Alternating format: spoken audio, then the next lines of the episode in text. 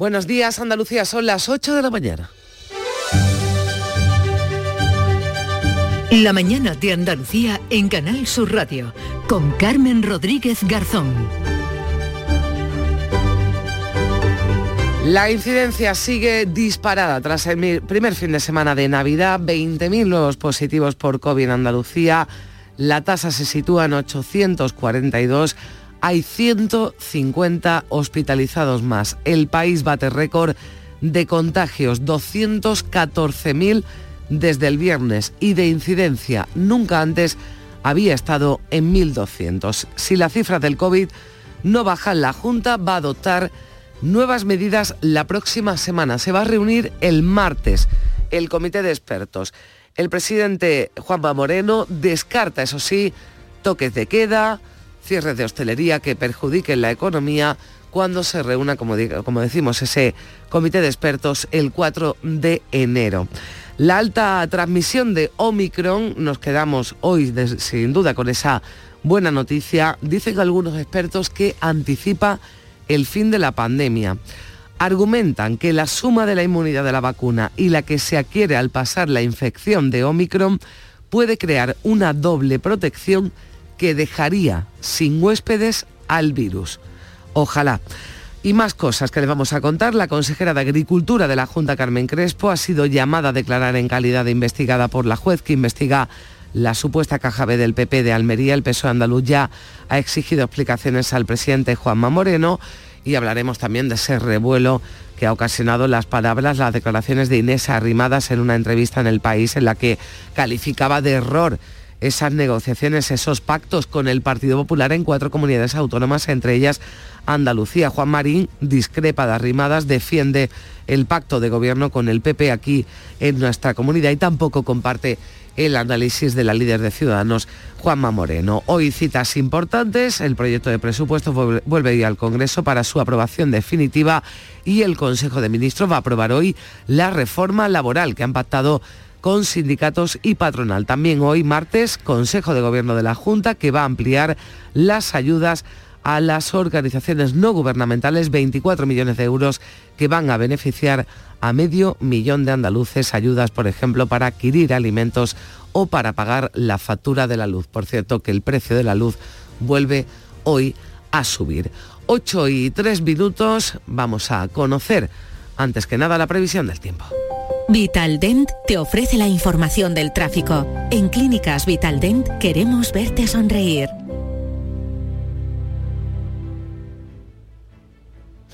Enseguida vamos a conocer la información del tráfico, vamos a conectar enseguida con la DGT para conocer el estado de las eh, carreteras, pero antes, como decimos, la información del tiempo. Social Energy. La revolución solar ha llegado a Andalucía para ofrecerte la información del tiempo. Vamos a tener hoy en Andalucía cielos poco nubosos en la vertiente mediterránea, en el resto se esperan cielos eh, nubosos o cubiertos durante la mañana, sin descartar precipitaciones en débiles, brumas y nieblas matinales en el interior. Bajan las temperaturas mínimas, soplan vientos de componente oeste con rachas ocasionalmente muy fuertes en el extremo oriental de Andalucía. Con Social Energy, di no a la subida de la luz y ahorra hasta un 70% en tu factura con nuestras soluciones fotovoltaicas. Además, llévate un termo eléctrico con tu instalación. Aprovecha las subvenciones de Andalucía y pide cita al 955 44 11 11 o en socialenergy.es. Solo primeras marcas y hasta 25 años de garantía. La revolución solar es Social Energy. Ahora sí, vamos a conocer la información del tráfico. Vitaldent te ofrece la información del tráfico. En Clínicas Vitaldent queremos verte sonreír. Conectamos con la DGT con David Iglesias. Buenos días. Muy buenos días. Amanece con tranquilidad en la red de carreteras andaluzas esta jornada de 28 de diciembre. Tan solo les vamos a pedir que tengan precaución por niebla si circulan en la provincia de Córdoba, sobre todo por la A4. Ya saben, con niebla moderen la velocidad y aumenten la distancia de seguridad. Esta Navidad, Vitaldent va a sonar más que nunca. Porque la primera visita es gratuita si vienes a cualquiera de nuestras clínicas. Y es que para nosotros, el mejor regalo es verte sonreír. Pide cita en el 900-101-001 y ven a Vitaldent. La mañana de Andalucía con Carmen Rodríguez Garzón. Canal Sur Radio. Y con Beatriz Galeano vamos a repasar lo más destacado de la actualidad de este martes 28 de diciembre. Le estamos eh, contando que la Junta de Andalucía no va a tomar nuevas medidas para controlar el coronavirus a pesar del crecimiento de los nuevos casos. No va a tomar de forma inmediata porque el comité de expertos no se va a reunir hasta el martes de la semana que viene, el 4 de enero. Quiere el gobierno andaluz comprobar unos días más cómo evoluciona la pandemia. En todo caso, sí que han aclarado que no contemplan el toque de queda, tampoco el cierre anticipado de la hostelería. Lo ha dicho ya el presidente de la Junta, Juanma Moreno, que se muestra esperanzado en que el ritmo de contagios comience a bajar también hay esperanza, ¿no? Hay por ahí avisos que nos dicen que empieza, en algunas otras zonas de Europa, empieza a atenuarse, ¿no? Empieza a bajar el ritmo de contagio. Eso sería una gran noticia. Por eso vamos a esperar a la semana que viene, que tenemos ya pues toda la serie conjunta para ver si seguimos en ese ritmo de crecimiento e incidencia, para tomar decisiones en el ámbito de la limitación, evidentemente, o restricciones.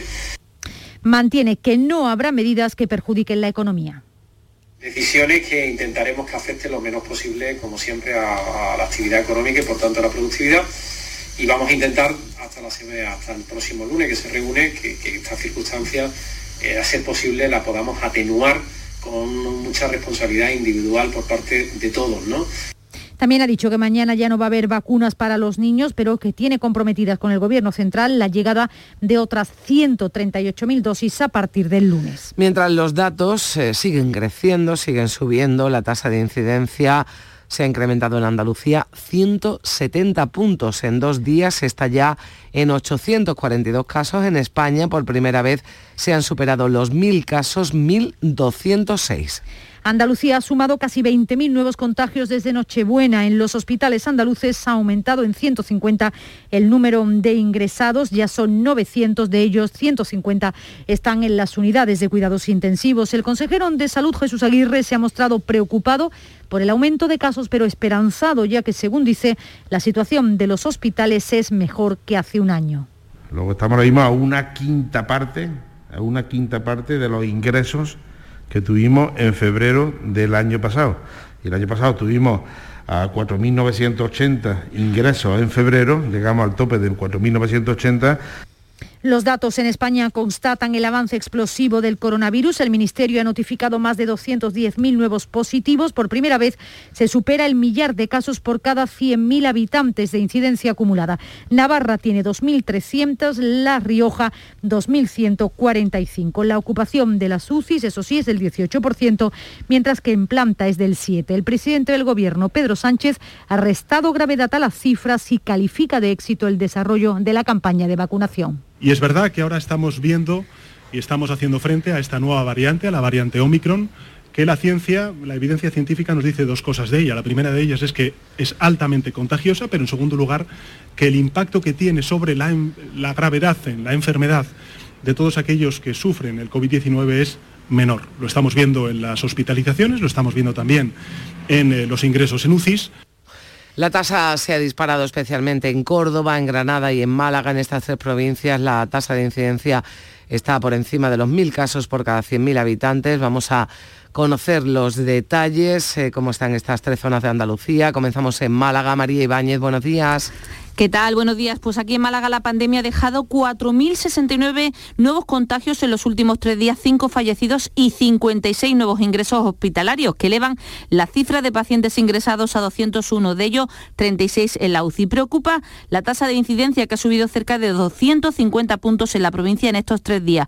Se sitúa a día de hoy en 851 contagios por 100.000 habitantes. Preocupa más si cabe, Carmen, la tasa en la capital, ya que asciende a 1.026 con crecimiento de más de 300 puntos. Además de la capital, otros 16 municipios superan esa tasa de mil contagios, entre ellos Alaurín de la Torre, Coín y Vélez Málaga. En Córdoba, esa tasa de incidencia también supera los mil casos, está en 1.729, casi el triple que hace una semana. Se han suspendido ya la tradicional fiesta de fin de año. Miguel Vallecillo, cuéntanos, buenos días. ¿Qué tal? Buenos días. Pues esa sexta ola sigue golpeando efectivamente con fuerza a Córdoba, en donde la tasa efectivamente está en 1.729 casos. El ritmo de contagio sigue siendo muy alto en la ciudad, aunque afortunadamente esos contagios eh, tienen poco reflejo proporcional en la cifra de ingresos. Hay en Córdoba aproximadamente 10.500 casos activos, eh, pero solo el 1%, 104, están en el hospital. Ayer, sin ir más lejos, se notificaron casi 2.500 positivos, pero 26 tuvieron que ingresar. Cifra de contagios que sigue siendo muy alta y que obliga a suspender actividades previstas, como el caso de la comitiva del cartero real prevista para pasado mañana. En la provincia ocurre algo parecido y hoy se ha suspendido el baile de los locos de Fuente Carreteros que se celebra cada 28 de diciembre. Y Granada, que tiene ahora mismo una tasa de incidencia de 1.079 casos. ¿Se ha tomado ya alguna decisión sobre la celebración de fiestas de Nochevieja? Antonio Valverde, buenos días. Hola, buenos días. Pues sí, en Granada no va a haber fiesta de Nochevieja en la Plaza del Carmen. Ayer el Ayuntamiento de Granada decidió, de, en común acuerdo con el resto de los grupos políticos municipales, el, el, equipo de gobierno decidió suspender la celebración oficial de la fiesta de Nochevieja en la Plaza del Carmen. También suspendió la celebración de la fiesta del Día de la Toma.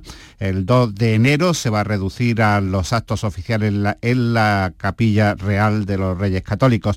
Sí que va a haber cabalgata el 5 de enero va a ser más amplia para llevarla a a más espacios de la ciudad, evitar desplazamientos y retirarla de las calles estrechas para ir a las más amplias. Vamos a escuchar a Jacobo Calvo, que es el portavoz del equipo de gobierno del Ayuntamiento de Granada, suspendiendo la fiesta de Nochevieja.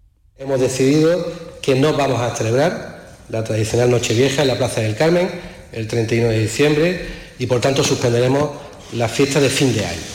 El día 2 de enero, el día de la toma y este año lo que haremos es ajustarnos estrictamente a la celebración en, la Capilla Real, tal cual se celebró el año pasado por el mismo motivo. Pues 1.079 casos en Granada, tenemos más del doble que hace una semana, que eran 424, otros 23 municipios de la provincia superan la tasa 1.000 y 75 superan la tasa 500 en Granada. La buena noticia es que de los 2.293 positivos, ni un solo hospitalizado, ni un solo aumento de camas UCI. Pues con estos datos, eh, lo han escuchado ya, los ayuntamientos de varias ciudades han comenzado a suspender fiestas de Nochevieja y estudian al menos cambios en las cabalgatas. El vicepresidente de la Junta sin embargo, Beatriz no cree que sea necesario suspenderlas. Pues sí, Juan Marín ha asegurado que la situación es de normalidad, esa es la palabra que ha utilizado, y que no se requieren restricciones específicas. Afortunadamente en este momento la situación es bastante normalizada y los datos los conocen ustedes perfectamente, el número de hospitalizaciones, el número de personas que están ingresadas en UCI, ni de, ni de lejos llega a las situaciones que hemos vivido en anteriores oleadas y yo creo que hay que lanzar un mensaje de normalidad y tranquilidad.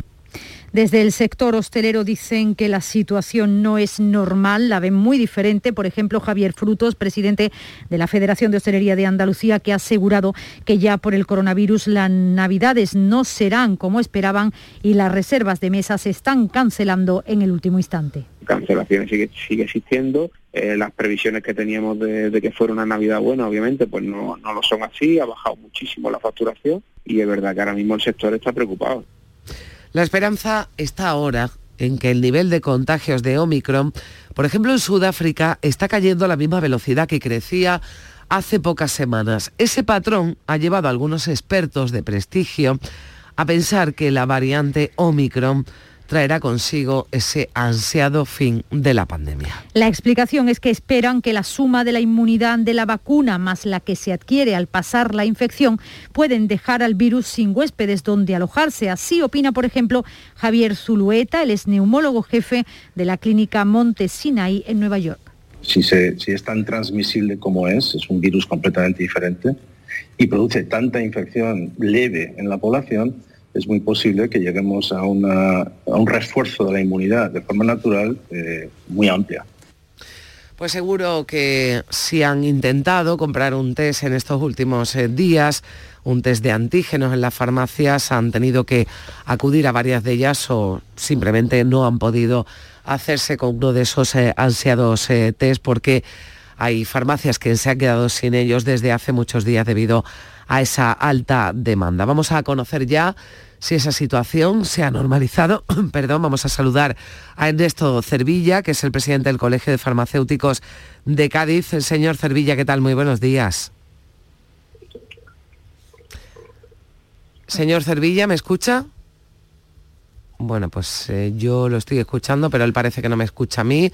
Vamos a intentar recuperar esa comunicación con Ernesto Cervilla, presidente del Colegio de Farmacéuticos de Cádiz, eh, como decimos, para comprobar si están llegando ya, si se está normalizando ya esa distribución de test de antígenos a las eh, farmacias. Bueno, vamos a intentar recuperarla. Hacemos una parada. Son las ocho y cuarto. Mamá, eh, hemos pensado en pasar Nochevieja en casa de mis suegros y Año Nuevo aquí contigo. ¿Te importa? ¿A mí? ¿A la madre que te trajo al mundo? ¿A mí qué me va a importar? El 1 de enero os espero en casa. Anda, toma tu cupón extra de Navidad de la 11. En Navidad, qué bello es repartir. Cupón extra de Navidad de la 11. El 1 de enero, 75 premios de 400.000 euros y más de 910.000 cupones premiados. Compra ya tu cupón. 11. Juega responsablemente y solo si eres mayor de edad.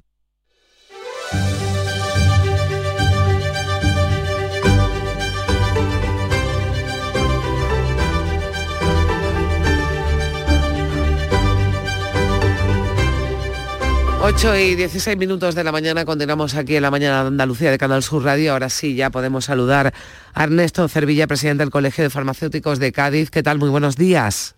Hola, buenos días. Bueno, decíamos antes que lo hemos tenido complicado ¿no? en estos últimos días para hacernos con un test de antígenos en la farmacia. ¿Están llegando ya los test? ¿Está normalizando ya la distribución? Sí, bueno, la verdad es que hemos tenido complicado porque ha habido una demanda pues excesiva, ¿no? Prácticamente ha sido un 600, un 700% de lo que se había calculado que podríamos tener, ¿no? Con lo cual ha habido un desabastecimiento, ha sido irregular porque sí es cierto que han estado entrando test, pero en muy poca cantidad, ¿no? Yo creo que ya a partir de hoy prácticamente en toda Andalucía empiezan a entrar a través del canal habitual de, la farmacia, que son las distribuidoras farmacéuticas, y en principio mm, prácticamente todos los días van a seguir entrando y yo creo que esto va a empezar a normalizarse. O sea que de cara a la celebración de Nochevieja, por si por quienes estén interesados ¿no? en hacerse con, un test, entiendo que se normaliza la distribución y que incluso han pedido más, ¿no? Dada la, alta demanda que ha habido.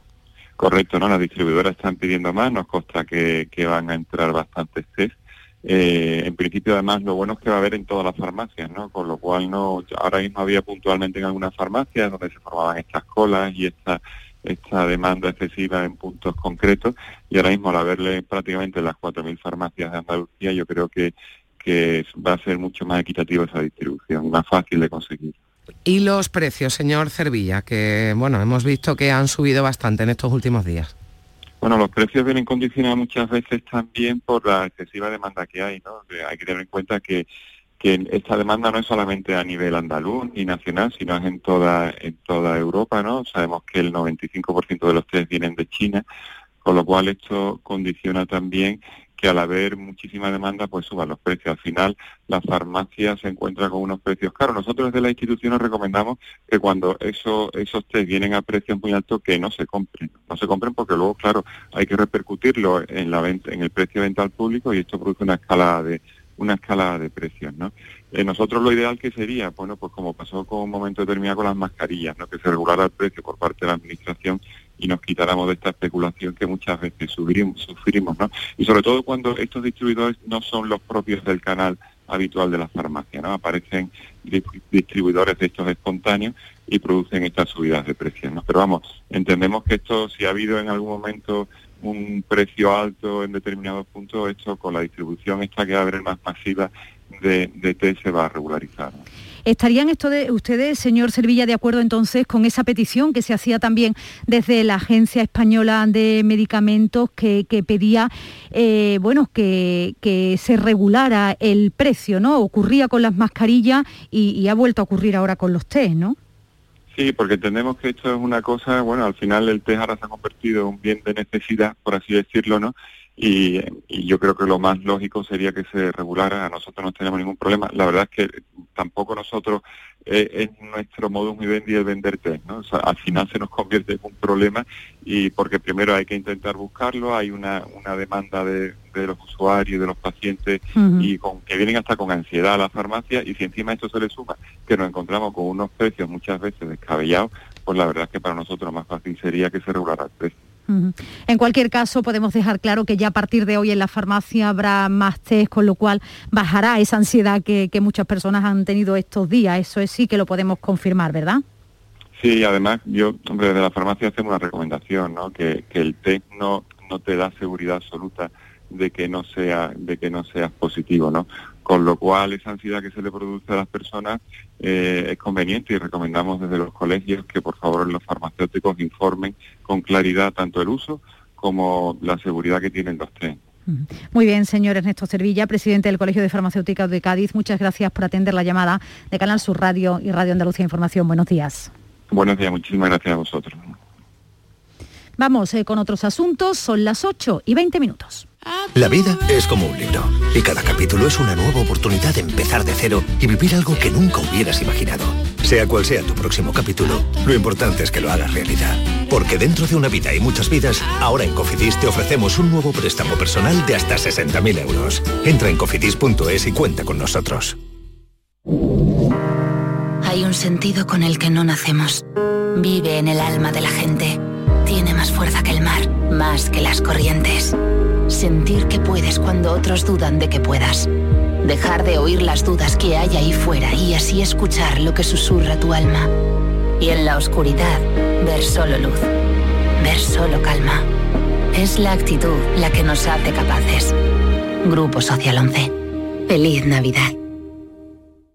En cofidis.es puedes solicitar cómodamente hasta 60.000 euros, 100% online y sin cambiar de banco. Cofidis, cuenta con nosotros. La mañana de Andalucía. Un último apunte hasta acabar con este bloque de información sobre la pandemia antes de empezar con la crónica política y es que en Estados Unidos se ha reducido de 10 a 5 días el periodo de cuarentena para los eh, positivos. Una noticia que acabamos eh, de conocer. Nuria Durán, buenos días. Buenos días. Lo han decidido así los Centros de Control y Prevención de Enfermedades de Estados Unidos. Anuncian esa reducción de 10 a 5 días de aislamiento necesario para pacientes que hayan dado positivo. Y es que, según los expertos, argumentan que los datos apuntan a que la mayoría de los contagios se producen en el día o los dos días anteriores a mostrar síntomas y a los dos o tres días posteriores a haberlos mostrado. Esperemos ahora cuál es la reacción de Europa, de esa agencia europea también del medicamento y también de las autoridades sanitarias europeas y españolas para saber si siguen ese cambio que ha hecho ya eh, se ha hecho ya en Estados Unidos y que reduce, como nos comentaba Nuria Durán, de 10 a 5 días ese periodo de cuarentena. Son las 8 y 22, como les decíamos, abrimos crónica política y comenzamos hablando de Ciudadanos. La líder de Ciudadanos, Inés Arrimadas, ha asegurado que la negociación que hizo su partido en 2019 con el Partido Popular fue un grave error. Javier Moreno, buenos días. Buenos días. Según ha señalado en el país, se regaló al PP las cuatro presidencias de las comunidades autónomas en un momento en el que habían sacado su peor resultado. Viendo lo que ha pasado en Castilla y León y antes en Madrid y Murcia, Arrimadas cree que se podría haber negociado mucho mejor. A su juicio, si los populares hubieran sido socios leales, no habría habido problemas, pero lamenta que hayan utilizado el botón nuclear del adelanto. Confía en que el presidente de la Junta, Juan Moreno, sí aguante las presiones de Génova. Le ha respondido precisamente ya el presidente andaluz que no coincide con el análisis de Rimadas sobre los pactos PP Ciudadanos y ha contestado que no recibe o que no eh, tiene consideración con las presiones de nadie. Que yo no recibo presiones de nadie, pero de nadie, lo digo con, con máxima honestidad. Jamás nadie eh, de la dirección nacional de mi partido, nadie, me ha hecho ningún tipo de presión, ni me ha solicitado ninguna fecha, ni nada de nada. También el vicepresidente de la Junta y coordinador de Ciudadanos en Andalucía, Juan Marín, ha defendido este lunes el pacto de gobierno que alcanzó su formación con el Partido Popular en Andalucía tras los comicios de diciembre de 2018. Marín asegura que Andalucía eh, negoció bien y el gobierno funciona a la perfección. Se refería a Castilla y León, no sé si se refería a las cuatro comunidades autónomas. Yo creo que en Andalucía no nos equivocamos. Afortunadamente Andalucía hoy goza de estabilidad porque tanto Juanma como yo tenemos plena confianza el uno en el otro, en las políticas que estamos poniendo en marcha y aquí no hay ningún tipo de discusión ni ningún tipo de problema. Así que agotaremos la legislatura con la normalidad que nos permite en este momento también los grupos de la oposición. En el Ayuntamiento de Madrid, el alcalde José Luis Martínez Almeida ha conseguido sacar adelante los presupuestos gracias al apoyo de cuatro ediles del grupo mixto. Son cuatro concejales que abandonaron Más Madrid el pasado abril y que in extremis han llegado a un acuerdo con PP y Ciudadanos para aprobar las cuentas del año que viene, dejando fuera a Vox de ese acuerdo. Al respecto, decía Almeida, confinado por cierto por dar positivo en COVID, que sus socios prioritarios son únicamente los madrileños. Los únicos socios que tenemos en el equipo de gobierno son los madrileños. Y eso nos exige que si para sacar cuestiones que consideramos importantes tenemos que negociar con grupos distintos, lo haremos. Que quede claro, lo hemos demostrado y si es necesario lo volveremos a hacer. El interés general de los madrileños está por encima de los intereses particulares el Consejo de Ministros va a aprobar hoy la reforma del mercado laboral que fue pactada con empresarios y sindicatos la víspera de Nochebuena. Se va a tramitar como decreto ley sin admitir enmiendas. Una reforma que limita la contratación temporal, modifica la negociación colectiva y, estable, y establece un nuevo modelo de regulación temporal de empleo. ERTE, el PNV, Esquerra y Bildu discrepan de algunos de sus postulados y desde Podemos, su portavoz parlamentario Pablo Echenique anuncia una ronda de conversaciones con los grupos parlamentarios. Confío en que la, la reforma laboral salga adelante, pero es verdad que, vamos a tener que dialogar con nuestros socios y eso evidentemente pasa por un diálogo permanente en el, en el Congreso de los Diputados. Eh, hoy mismo voy a, voy a ponerme a hablar con los diferentes, con los diferentes grupos de la, de la mayoría. El portavoz del PSOE, Felipe Sicilia, asegura que la reforma debería concitar el apoyo de todos porque ha llegado con el consenso, sobre todo de los agentes sociales, un consenso que ha sido posible, dice, por el trabajo de los ministerios implicados y sobre todo el de Nadia Calviño, dejando en un segundo plano a la ministra de Trabajo, Yolanda Díaz. Lo he dicho además de manera expresa He felicitado a todos los ministerios implicados, por tanto felicitar al Ministerio de Trabajo, evidentemente, pero también otros ministerios como el Ministerio de Agricultura, también otros ministerios como el de Industria y Turismo y, como no, también al Ministerio de, de Economía, con Nadia Calviño al frente. También el Partido Popular muestra discrepancias con la patronal, con la COE, lo decía Pablo Montesinos. Decimos claramente no a esta contrarreforma. Acordar por acordar no siempre es bueno y creemos que estamos ante el ejemplo perfecto. Para Ciudadanos la reforma es poco ambiciosa, pero negociarán su apoyo a la misma. La COE considera que el Congreso tiene legitimidad para aprobar o no lo pactado, pero no aceptará cambios en lo acordado con el Gobierno y los sindicatos. Rotundo el mensaje del presidente de la COE, Antonio Gramendi. Lo pactado no se toca, porque eh, llevamos nueve meses, muchísimo trabajo, 14 horas, muchas veces, muchos días diarias de nuestra gente trabajando. Eh, el derecho laboral es, es muy técnico, es muy complejo, cada coma eh, es un mundo.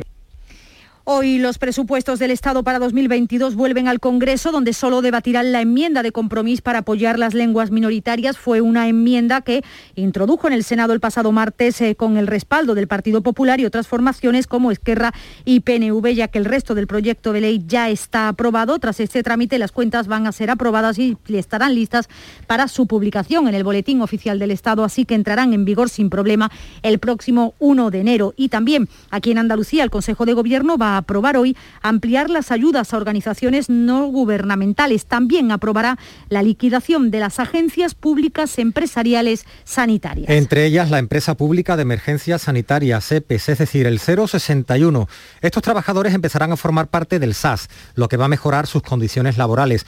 Además, aprobará ayudas para los programas de Cáritas contra la pobreza energética, que recibirá 10 millones de euros o las tarjetas monedero de Cruz Roja para adquirir alimentos.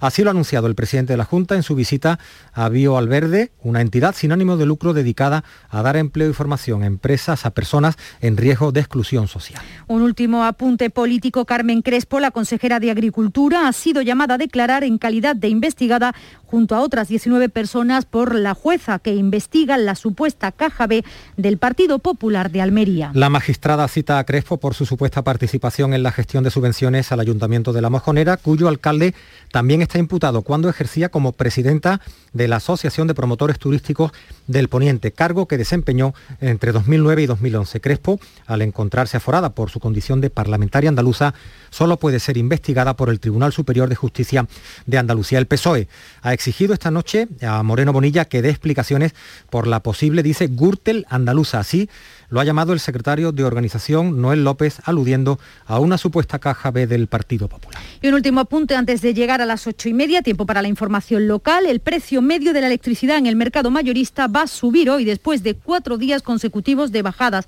Costará el megavatio hora 104 euros, un 8,5% más que ayer. El precio máximo se va a dar entre las 8 de la tarde y las 9 de la noche, costará 176 euros. Llega la información más cercana aquí en Canal Sur Radio y en RAI.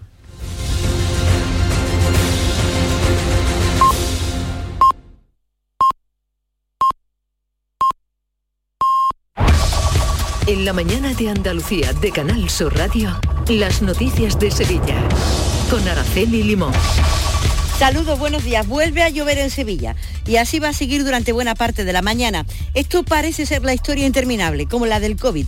Seis jugadores del Real Betis Balompié han dado positivo tras las vacaciones de Navidad. Según el club, todos se encuentran bien y a la espera de nuevas pruebas que le permitan reincorporarse al equipo. Se lo contamos cuando se han contabilizado en Sevilla 4.261 contagios en las últimas 72 horas. En estos momentos hay 231 eh, pacientes hospitalizados en los hospitales sevillanos, de los que 33 están en la UCI. Ya está abierta, les recuerdo, la cita para la vacunación de las personas que tienen entre 58 y 59 años. A esta hora de la mañana tenemos 15 grados y se circula con absoluta normalidad tanto en los accesos a la ciudad como en el interior de Sevilla. No dejes pasar tu oportunidad. Descuentos inimaginables. Ahora es tu momento. Aprovecha descuentos de hasta y tantos euros. En Berrocar no hacemos ni descuentos, ni ofertas, ni campañas. Porque en Berrocar ya tenemos el mejor precio del mercado y la mejor garantía en más de 1.500 coches de todas las marcas. GrupoBerrocar.com Las noticias de Sevilla. Canal Sur Radio. Hoy les contamos lo peor y lo mejor que pueden hacer las personas. Miren, la policía local ha detenido a un joven con 21 años que está acusado de agredir con un cuchillo a un taxista al que le produjo una herida en la nariz tras una discusión por no respetar el turno de espera de la parada de los taxis en la Plaza del Duque. Por contra, la policía ha podido devolver a unos turistas a los que localizó en su hotel un ordenador, una tablet, una cámara de foto, tarjetas de crédito y pasaportes que olvidaron en un autobús de Atusa y que el propio conductor entregó a los agentes de la policía. Y les contamos también que pese al aumento de los casos de COVID, los preparativos de la cabalgata de Reyes siguen adelante. El director de la cabalgata, Manuel Sainz, ha dicho a esta emisora que por el momento el Ateneo no ha recibido indicación de prohibición ni nada. Nosotros ahora mismo no tenemos noticias ninguna negativa, al revés, nosotros tenemos contactos internos nuestros donde a nosotros no nos han transmitido ninguna prohibición. Y los Reyes, los niños de Alcalá de Guadaira darán la bienvenida a los Reyes Magos con dos espectáculos infantiles que, organizados por el Ayuntamiento y que se van a celebrar hoy miércoles y el lunes. Para asistir, eso sí, será necesaria la reserva de invitación a causa del aforo reducido del COVID. Y miren, las cosas de estas fechas. La Policía Local de Bollullos de la Mitación se ha incautado de un total de 40.000 petardos de distintos tipos que estaban dispuestos para venderlos en los días de Nochevieja. Eh, no tenían las, las garantías legales oportunas, por lo que la Policía como les digo, los ha incautado. Y les hablamos, o le tenemos que hablar también hoy de la Semana Santa, porque los hermanos mayores de las cofradías de Sevilla han avalado el nuevo reglamento de las sillas elaborado por el Consejo General de Hermandades y Cofradías, por el cual no se va a devolver el dinero a los abonados si la semana, la Semana Santa no se tuviera que celebrar por algún motivo. Y Lipasam ha tenido que poner en marcha un dispositivo especial para recoger las naranjas después de que el temporal de los últimos días haya provocado que se haya caído buena parte de la fruta. El esfuerzo se solapa con el aumento del trabajo ya propio de estas fechas, tal como explica Agustín López, que es el responsable del servicio de limpieza viaria. En estos días que el temporal ha llegado a Sevilla de manera puntual, eh, se han reforzado actuaciones puntuales conjuntamente con policía local y demás, quitando barro y quitando inundaciones y ahora, una vez que ha pasado eso, eh, el mismo temporal ha hecho que la naranja caiga caiga abundantemente. Entonces, en estos días lo que estamos es, para que la gente no tenga percances andando y demás, estamos retirando totalmente naranja del suelo. Y pese a lo que ha llovido, los pantanos que abastecen a Sevilla han recogido 32 hectómetros cúbicos. ¿Esto eh, qué significa? Pues miren, es la cantidad equivalente a tres meses de abastecimiento para Sevilla y el área metropolitana. Pero pese a la lluvia, el director gerente de, de Emasesa, Jaime Palop, recuerda que seguimos estando en prealerta por sequía. Seguimos en prealerta La prealerta que se decretó el 20 de noviembre era una prealerta que decía que estábamos mal. Estamos un poquito mejor, pero no estamos fuera de prealerta y sigue vigente el plan especial, el plan de emergencia por sequía en EMASES. Es decir, que hay que seguir mirando por el agua. Y la audiencia de Sevilla ha condenado a un varón a nueve años y tres meses de cárcel por un delito continuado de abusos sexuales perpetrados sobre una sobrina suya menor de edad.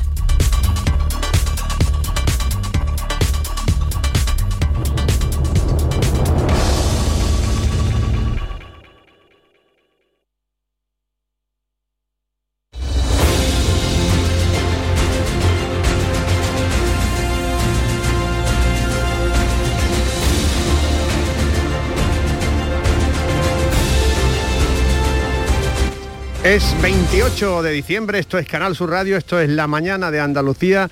En un momento también vamos a comentar los asuntos más destacados de la actualidad de este martes, el último martes del año, hoy con Paloma Cervilla, Teo León Gross y Antonio Suárez Candilejo. Buenos días. En el sorteo del cupón diario celebrado ayer, el número premiado ha sido 84.216. 842 16 5 0 0 5 Hoy, como cada día, hay un vendedor muy cerca de ti repartiendo ilusión. Recuerda que este 1 de enero se celebra el sorteo del cupón extra de Navidad de la 11. Hay 75 premios de 400.000 euros y más de 910.000 cupones premiados. Disfruta del día. Y ya sabes, con los sorteos de la 11, la ilusión se cumple.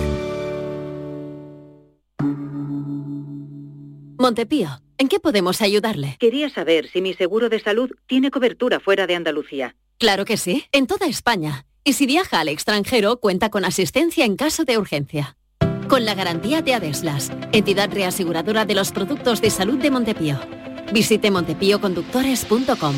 Montepío, lo tiene cubierto. Navidad.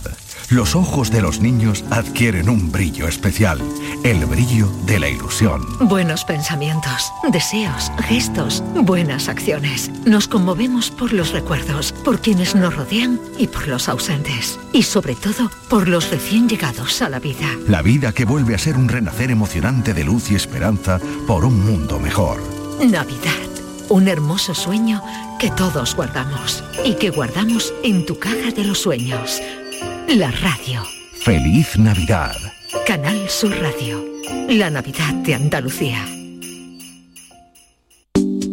Buenos días.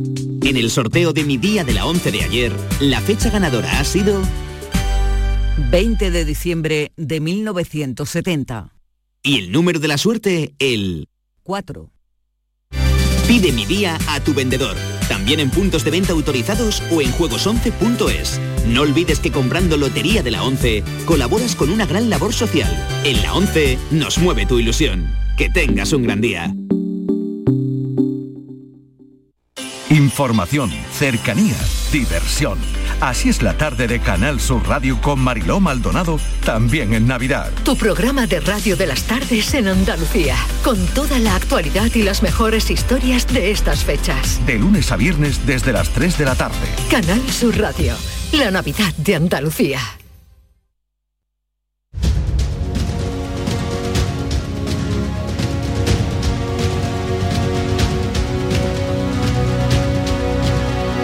La mañana de Andalucía.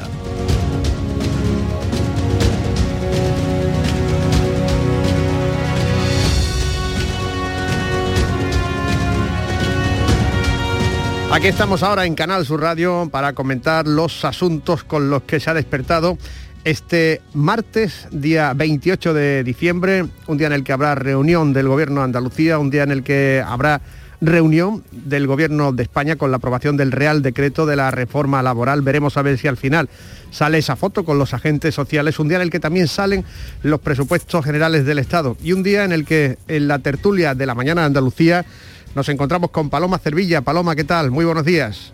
Hola, buenos días desde Jerez, ya en mi tierra pasando unos días de Navidad. Que no es malo estar en Jerez, sino todo lo contrario. Teo León, ¿cómo estás, Teo? Buenos días. ¿Qué tal? Buenos días desde Málaga. Y con que tampoco es mal sitio, ¿no? Verás tú en Málaga este fin de semana, dicen que vamos a estar como en abril o mayo, ¿no? Con la temperatura primaveral que prevé la Agencia Estatal de Meteorología. Y en Huelva... Sí, sí, dime, dime.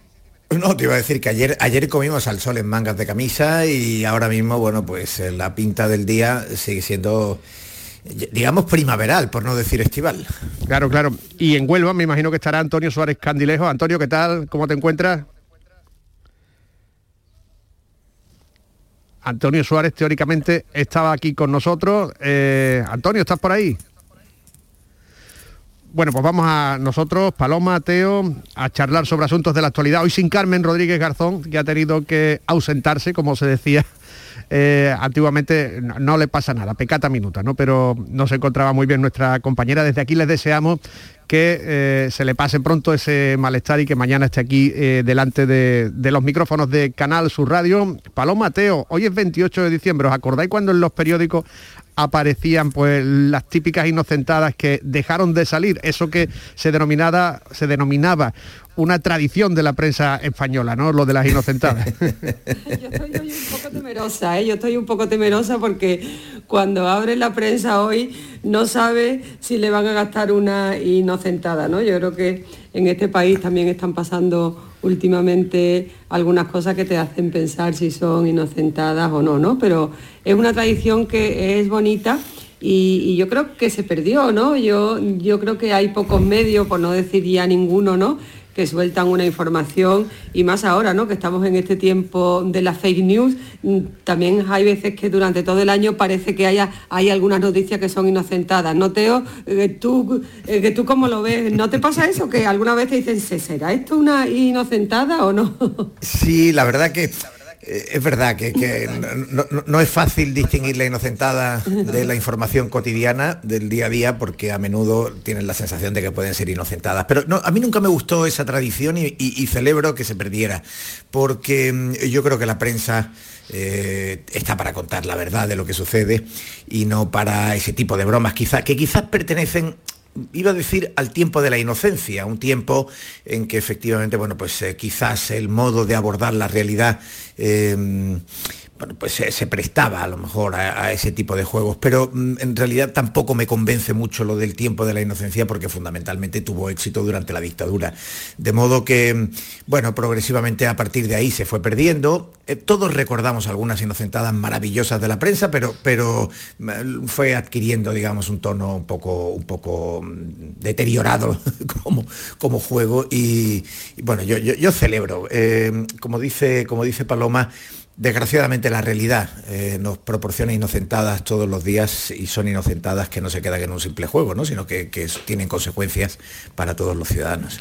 Vamos a saludar porque ya está aquí Antonio Suárez Candilejos en Huelva. Antonio, ¿qué tal? ¿Qué tal? ¿Qué tal? Buenos días. Decía que bueno, no es tampoco un mal sitio la provincia de Huelva para estar eh, aquí con vosotros, ¿no? Además con neblina y tal, pero bueno, y con temperaturas casi primaverales, ¿no? Claro que sí, así vamos a estar todo el día. Eh, fijaros, hay, la, crónica política viene hoy rica en hierro, ¿no? Eh, pero hay un asunto que nos ha llegado esta madrugada desde Norteamérica y que quizás es lo que puede estar comentando la mayoría de los oyentes, esa nueva eh, disposición por la cual la cuarentena ahora en Estados Unidos y debido a la baja incidencia en la salud de la cepa Omicron ha pasado de 10 a 5 días, es decir, pasar como si tuviéramos un resfriado y tener que dejar el aislamiento personal. ¿no? Es, un asunto, eh, cuando menos, eh, interesante ¿no? para analizar. Paloma, Teo, Antonio. Yo la verdad que lo escuché esta mañana temprano, ¿no? que me he puesto a revisar un poco los periódicos y me acordaba de lo que pasaba en, Madrid antes de venirme yo. Yo me vine el, mismo día 24 y la presidenta de la comunidad ya había dicho que, que, los, que los contactos estrechos no tenían por qué guardar cuarentena. Yo creo también que esta variante, yo no voy a meterme nunca en hablar de ningún aspecto científico del virus porque no tengo ni idea, no, tengo ni idea, pero sí quiero hablar sobre la evidencia, lo que está pasando y lo que está pasando que no hay hospitalizaciones, que no hay grandes, o sea que la gente que está enferma no tiene grandes síntomas, ¿no? sino que, se limita a una, a una gripe leve, ¿no? Con lo cual yo creo también que hay que minimizar un poco los confinamientos, sobre todo por los trabajos. En las líneas aéreas se han tenido que suspender miles y miles de vuelos porque las tripulaciones no pueden volar debido al confinamiento, con lo cual esto también está afectando a la economía. ¿no?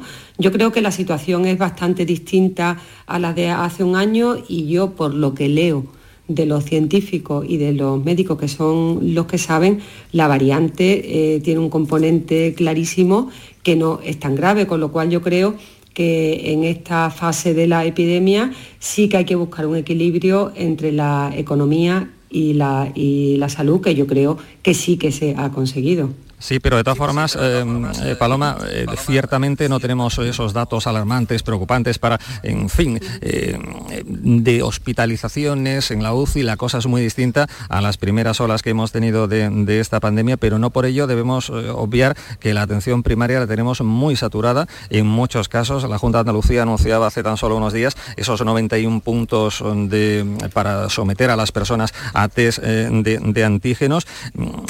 ciertamente la esta nueva variante es mucho más leve que las anteriores, pero mm, no podemos bajar la guardia. Es difícil eh, encontrar ese equilibrio entre lo que es eh, la economía y la salud, pero tampoco podemos contentarnos con lo que decía el presidente del, gobierno, Pedro Sánchez, ayer, que hombre, que la cosa tampoco, eh, tampoco era para tanto. Yo creo que no debemos bajar la guardia y que, mm, lo hemos comentado aquí hasta la saciedad, no debemos de, de adoptar unas restricciones, en fin, importantes y tal, pero algo habrá que hacer más allá de, imponer la mascarilla en la calle, que eso pienso que no sirve absolutamente eh, para nada, más allá de esa propaganda y esa improvisación por parte del Ejecutivo nacional. Eh, me llama la atención poderosamente, saliéndome un poco de, contexto, ese, esa unión, esa unión temporal de empresas, podríamos decir, entre seis comunidades del norte para eh, bueno, pues, eh, tratar de, suplir ese vacío legislativo, ese vacío ejecutivo por parte del gobierno central. ¿Y quién nos iba a decir que precisamente el País Vasco sea quien esté liderando esta situación? También me llama la atención, creo que estamos, en fin, en lo cierto y es algo atinado en el caso de Andalucía, no bajar la guardia, pero al mismo tiempo dejar que pasen las eh, fiestas eh, de fin de año y la próxima semana ver qué hacemos. Algo habrá que hacer porque la situación eh, es bien distinta, afortunadamente, a la de las primeras olas, pero mm, la atención primaria, insisto, está colapsada en muchos puntos de, la geografía andaluza y no podemos quedarnos cruzados de brazo ante los muchísimos casos de contagios que estamos viendo. Leves, muchos más leves, estamos diciendo que los anteriores, pero ¿qué puede pasar si seguimos así. La atención primaria, insisto, es algo muy importante, ¿no? Sí, yo, vamos, simplemente quería hacer una matización eh, que también yo apelo un poco a la responsabilidad personal, ¿no? Pero eso no vale de nada, Paula, creo yo, Paloma. Bueno, bueno, no sé, yo, yo me autoaplico a mí esa receta, ¿no? Yo he dejado de ir a comer a sitio cerrado, procuro ir a terraza y luego también hay, hay, una cosa importante, que hay que evitar ir a los centros de atención primaria cuando no se tienen síntomas graves. Es que también si tienes 37 de fiebre y tienes malestar, es que no hay, no hay que ir a un centro de atención primaria. Es que yo creo que también se ha entrado en un pánico que, hay que utilizar un poco el sentido común. La atención primaria hay que ir cuando tú tengas fiebre y tengas síntomas. Si no tienes un síntoma grave, yo creo que mejor te quedas en casa, ¿no? Y así aliviamos un poco lo que son los centros de atención primaria. Bueno, yo, yo tengo la impresión de que decir que la responsabilidad individual no vale para nada, la responsabilidad personal es peligroso, Antonio. Eh, eh, no, no, sé si se ha entendido individual o personal vale para muchísimo. Eh, sí, vale para mucho, pero, no le hacemos caso. yo veo que, hay muy pocas personas, al menos me da la impresión, de que lo asumen, de que, no, no, no, no, no, no, En la hostelería en Andalucía ha habido un 90% de cancelaciones entre el Nochebuena y Navidad. Eso no es. Eh, Pero si hubiese responsabilidad individual, Teo, entonces eh, estos datos de pandemia están alarmantes, 214.000 desde el pasado jueves y en Andalucía tantos. Antonio, una cosa es decir que la responsabilidad individual no vale para nada y otra es decir que la responsabilidad individual puede eh, servir para gestionar por completo la pandemia. Una cosa y otra no, yo creo que no se compadecen con la realidad. Yo creo que casi todo lo que habéis mencionado por otra parte es cierto, ¿no? Es decir, eh, es evidente. La, pregunta, Fran, era eh, por la por la mm, lo que, cuarentena de cinco días, la cuarentena de cinco días en Estados Unidos. Bueno, recordemos que ya varios países en, olas anteriores en Europa habían defendido que la cuarentena no debía ser de 10 días, que era un periodo excesivo, y reducirse a 7. es verdad, porque ciertamente eran tiempos de teletrabajo y de confinamientos, entonces los 10 días tenían un impacto muy superior, con 7, bueno, pues se, lograba que, la cosa quedara quizás en, contando con el fin de semana, pues en una semana laborable, ¿no? Pero pero finalmente, pues sí, lo de los cinco días tiene cierto sentido, porque yo estoy con Paloma en que nosotros no estamos para valorar decisiones técnicas ni científicas, ¿no? Estamos para actuar como observadores, pero bueno, eso, eso tiene algún sentido. Yo creo que lo que mejor demuestra eso es que la gestión de la pandemia se tiene que ir adaptando a la evolución de la propia pandemia. Es evidente que Omicron no es eh, Delta y que la situación al empezar cuando no teníamos apenas equipamientos ni recursos y, la actual donde algunos tienen ya eh, la tercera dosis y, pauta completa, en fin, eh, de, un modo ya cada vez más significativo, bueno, pues evidentemente requiere hacer las cosas de distinta manera. Yo, yo no entiendo, por ejemplo, que se autoricen las fiestas de fin de año. No lo puedo entender. No puedo entender que en ciudades como Málaga, Córdoba o Granada se haya suspendido la fiesta oficial, la fiesta que se celebra en el centro de la ciudad, y se toleren fiestas de un millar de jóvenes, eh, en fin, eh, cuando se está diciendo no se puede beber en la calle, pero, pero concentras a, mil jóvenes en, un recinto. Hombre, a mí me parece una temeridad, ¿no? Yo creo que hay decisiones que sí que hay que tomar y que efectivamente no dependen de la responsabilidad individual, porque la responsabilidad individual en este caso de algunos jóvenes es sencillamente decir, pierdo el dinero de la entrada y no voy. Mm, bueno, yo entiendo, yo soy de los que defiende que hay que ser sensible a la hostelería y que hay un discurso sobre la hostelería provocado por, Ayuso, que, es un discurso eh, que no se corresponde con la realidad, ¿no? Pero apoyar a la hostelería no puede ser, eh, digamos, tolerar que haya excesos que claramente ponen en peligro a los ciudadanos. Y fijaros, la semana que viene también son las cabalgatas de Reyes Magos, ¿no?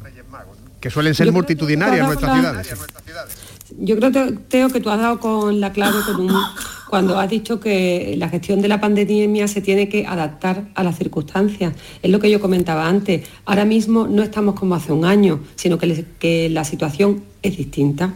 Es distinta, con, con lo cual la gestión tiene que ser absolutamente distinta. Yo creo que la responsabilidad personal sí es importante porque yo sí que veo a gente diciendo que no vaya a sitios cerrados, que no vaya a, cenas. O sea, yo creo que la gente sí está ahora mismo asimilando que vamos a tener que convivir con este virus como convivimos con una gripe. Es que a lo mejor dentro de dos años el, coronavirus va a ser igual que la gripe de ahora, en el que la gente tiene unos pequeños síntomas y la gente no vamos a la atención primaria cada vez que tenemos 37 de fiebre o 37 y medio. Es que yo creo que también la gente también nos tenemos que adaptar porque claro, la atención primaria es la que es. Y claro, cuando hay un pico muy alto es que tú no puedes tener una atención primaria con muchísimos empleados para que baje el pico de la enfermedad y que haces con tantísimos médicos que a lo mejor no tienen trabajo. Entonces, yo creo que, que nos tenemos que ir adaptando y concienciando también que no podemos ir al centro de salud porque tenemos 37 y medio, sino cuando tengamos síntomas graves. Pero, eh, insisto, eh, eh, si está bien ese llamamiento a la responsabilidad individual que lo venimos haciendo desde el principio de la pandemia, pero que lamentablemente parece que no surte mucho efecto a tenor al menos de los datos de contagios que estamos viendo tanto en Andalucía como en el conjunto del país. Lo deseable sería que una amplia mayoría hiciésemos y acatásemos ese, ese llamamiento a la responsabilidad. Pero al margen del colapso que decía que está sufriendo la atención primaria en algunos puntos de la geografía andaluza, tú lo decías Paloma, la atención primaria debe estar para otras muchas cosas, otras muchas cosas que lamentablemente se tienen que demorar en el tiempo, como cirugía menor, por eso de lo que estoy hablando, de que hay muchísimas personas que van pues desde a que eh, te ayuden, te asesoren a cómo te bajas el eh, certificado COVID, a mm, que te digan qué te pasa si tienes fiebre. Y claro, ese llamamiento también a decirle a las personas, eh, es muy fácil decirle, no vaya usted a la atención primaria si no ve que la cosa tiene indicios claros e importantes hospitales y tal, pero eh, si pagamos algo, si pagamos una atención primaria es para que nos atiendan meridianamente bien y de ahí lo que decía anteriormente, ojalá y ese llamamiento a la responsabilidad individual hubiese funcionado desde el principio de la pandemia. Nos iría bastante mejor, digo yo, ¿no? Si os parece... Bueno, ¿sabes qué ocurre? no, no, no, iba a comentar que Iba a comentar que, claro, con, los servicios de, atención sanitaria ocurre como con las inundaciones. Eh, los sistemas de saneamiento están preparados para que caigan 70 eh, litros en un día, pero si caen 70 litros en una hora, se inundan. Esto es obvio.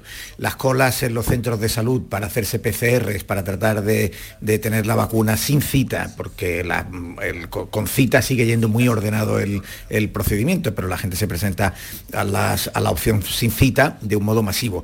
Bueno, todo eso evidentemente eh, genera, como estabais comentando, un cierto colapso en, los centros de atención sanitaria, en los centros de salud, eh, de atención primaria. Y bueno, ya sabemos además que estamos en Navidades y a pesar de todo, pues hay turnos de descanso en, unos recursos humanos muy agotados. Y aunque se les están pidiendo que no se los tomen y luego pues es conocido también que igual que ocurre por ejemplo en la aviación civil, bueno pues eh, también en el sistema sanitario ha habido muchos contagios, Con lo cual eh, lo cierto es que en este momento tenemos una cierta tormenta perfecta, que yo no creo que que se explique precisamente por los 8.000 contratos que se dejaron de prorrogar, porque no, porque antes era eran para hacer PCRs, ¿no? O sea mm. que, bueno, lo cierto es que es que la, atención primaria cuando eh, recibe una, una, digamos, una presencia masiva de ciudadanos no puede, eh, no puede dar respuesta. Fijaros, por cambiar de tercio a las 9 menos 5, porque la, crónica política, como eh, hemos comentado anteriormente, viene hoy, digamos, muy, muy rica en detalles, en matices. Hasta hoy, martes, han llegado los ecos o el oleaje de las eh, declaraciones de la entrevista que Inés Arrimadas concedió al diario El País en la que dijo eso de que se habían equivocado ¿no? a la hora de negociar las cuatro presidencias de las comunidades autónomas en, los gobiernos donde participaban ciudadanos con el Partido Popular, Castilla-León, eh, Madrid, Murcia y Andalucía, unas declaraciones que aquí en Andalucía parece que es verdad eso de que está encapsulada la coalición, no han hecho demasiado eh, daño, ¿no? O no han tenido demasiada respuesta por parte de los dos actores, ¿no? Hombre, yo mm, lo que detesto en Arrimadas que lleva como tres o cuatro días en una gira de entrevistas, ¿no? En ABC también ha hecho algunas, o sea que lleva tres o cuatro entrevistas en, en, estos últimos, en estas últimas semanas, ¿no? Yo no sé si es porque quiere apuntalar un discurso que yo creo que es un poco hipócrita con, consigo misma, ¿no? Porque ella estaba en esos comités en los que se aprobaron todos estos pactos, ¿no? Ella parece ahora que se quiere alejar de, una situación que es tremendamente complicada para Ciudadanos. Yo creo que, que Ciudadanos tiene una situación terrorífica porque no tiene prácticamente apoyos en los últimos comicios que se han ido celebrando. Veremos qué va a pasar en Castilla-León. Ciudadanos está totalmente desaparecido del mapa electoral según las últimas encuestas y veremos qué es lo que pasa. Ella está intentando sacar pecho de una situación en la que ella también tiene culpa, ¿no? Porque recordemos que Murcia no es consecuencia de Albert Rivera, es consecuencia de ella. Ella fue quien planteó la moción en Murcia. Yo pienso también que efectivamente Inés Arrimadas estaba ahí cuando se fraguaron muchos acuerdos. En cualquier caso, eh, pienso que puede ser una excusa para tratar de justificar la, debacle de Ciudadanos y tal. Me parece mala noticia eh, el resultado que pronostican las encuestas para, eh, para esta formación. Pienso que España necesita una formación de, en fin, de este perfil centrista y tal. Y hombre, en Andalucía, lo hemos comentado aquí en más de una ocasión, yo creo que es un ejemplo de lo que es la estabilidad eh, el propio Juan Marín lo reconocía abiertamente ayer, eh, la sintonía eh, con Juanma Moreno entre Partido Popular y Ciudadanos es total, llevamos ya tres años y pico de, mandato y yo no sé a cuento de qué vienen estas declaraciones de Inés Arrimadas. me parece también que un poco llamar la atención, captar la atención para, para los titulares que, tampoco conducen a, demasiada, demasiadas cosas, ¿no? porque la situación de Ciudadanos es la que es y por mucho que ella diga lo que diga, no va a cambiar mucho la cosa, ¿no? Yo, yo discrepo tanto de Paloma como de Antonio. Situación Yo, yo creo que no se puede decir que lo que Inés Arrimada haya planteado sea una excusa eh, o que esté, en fin, eh, tratando de, de justificarse o, o- o de, eh, digamos, eh, desprenderse de, de la decisión del, como si hubiera sido todo responsabilidad de Albert Rivera. Yo no lo he entendido así. Lo he leído y no lo he entendido así. Yo creo que Inés Arrimada se está diciendo cometimos un error. Y, eso significa que asume su responsabilidad como parte de quienes eh, tomaron la decisión. Cometieron un error. Y además, creo que tiene razón, que cometieron un error. ¿Por qué? Eh, los partidos liberales eh, funcionan como bisagras y ese es su éxito. Es decir, son partidos que lo que hacen es moderar a, las fuerzas mayores, las fuerzas del bipartidismo convencional, digamos, los catch-all parties, estos, eh, los grandes partidos atrapalo todos, de la izquierda y de la derecha. Y el partido de centro, que puede ser un partido liberal típicamente, pero podría ser con un perfil a lo mejor más socialdemócrata, digamos, lo que hace es que no pactes hacia los extremos, sino que pactes hacia el centro, lo acabamos de ver en Alemania y en otros países, y eh, bueno, cuando Ciudadanos pudo ejercer ese papel, eh, es evidente que Albert Rivera, eh, coincidiendo con una crisis de credibilidad del Partido Popular, digamos, presionado por casos de corrupción, el Partido Popular estaba en crisis, subió mucho la expectativa de voto de Ciudadanos, Albert Rivera tuvo la tentación de Ícaro y eh, pensó que podría llegar a convertirse en la primera fuerza de la derecha. Y ya dejó de ser el partido de centro para, ser, para actuar como